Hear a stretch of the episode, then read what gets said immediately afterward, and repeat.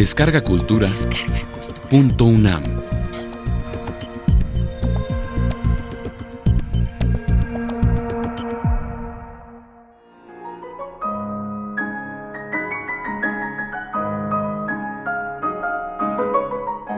Alicia Molina, del libro El cristal con que se mira, Emilia.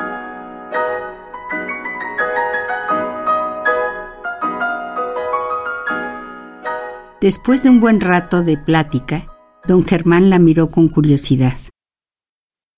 ¿Y tú de dónde eres? ¿De dónde voy a ser?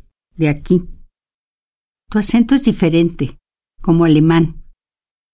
Ah, sonrió paciente Emilia. Es mi R. Hablo así porque no oigo bien. Yo pensaba que todos los sordos eran mudos. ¿Cómo es que tú hablas? La niña iba a empezar su explicación cuando la voz irritada de Mara contestó a su espalda. Le enseñaron con mucha paciencia. Y aprendió porque es muy inteligente, completó Inés echando bronca. Emilia se apenó. El interés de su amigo no se merecía esa respuesta. Otro día le cuento, don Germán, y muchas gracias por el libro. Nos vemos el lunes. Su despedida se alargaba como una disculpa por el exabrupto de sus hermanas que ya seguían su camino. Cuando las alcanzó, veinte metros adelante, se habían sincronizado en uno de esos diálogos en los que enumeraban sus quejas por turnos.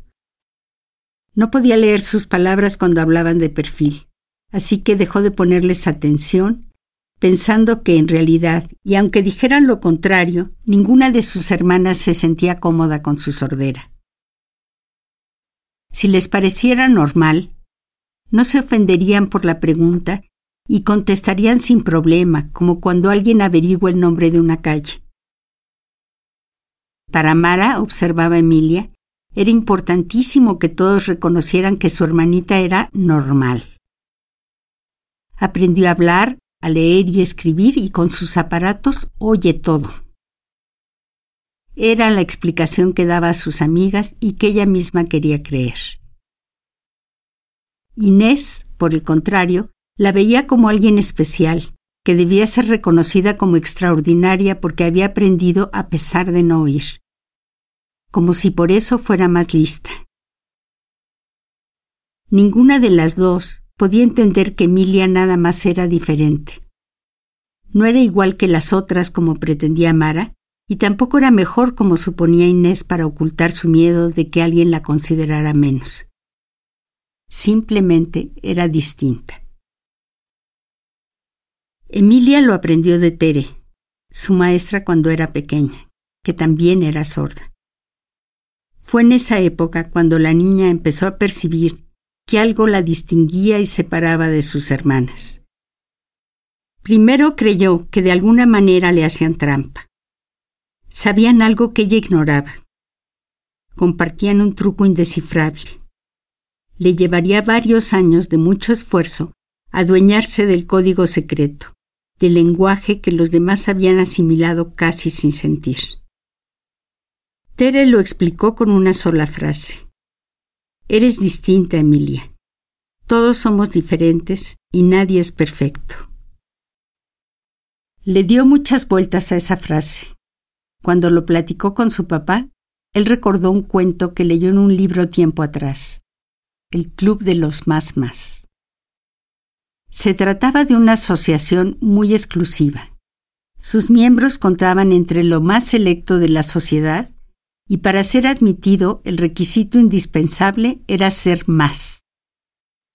Se reunían ahí los más altos de los chaparros y los más chaparros de los altos, los más gordos de los flacos y los más flacos de los gordos, los más tontos de los listos y los más listos de los tontos, los más bonitos de los feos y los más feos de los bonitos, la lista se alargaba un poco cada vez que Alfredo lo contaba y las tres niñas contribuían con nuevas categorías para los socios del club.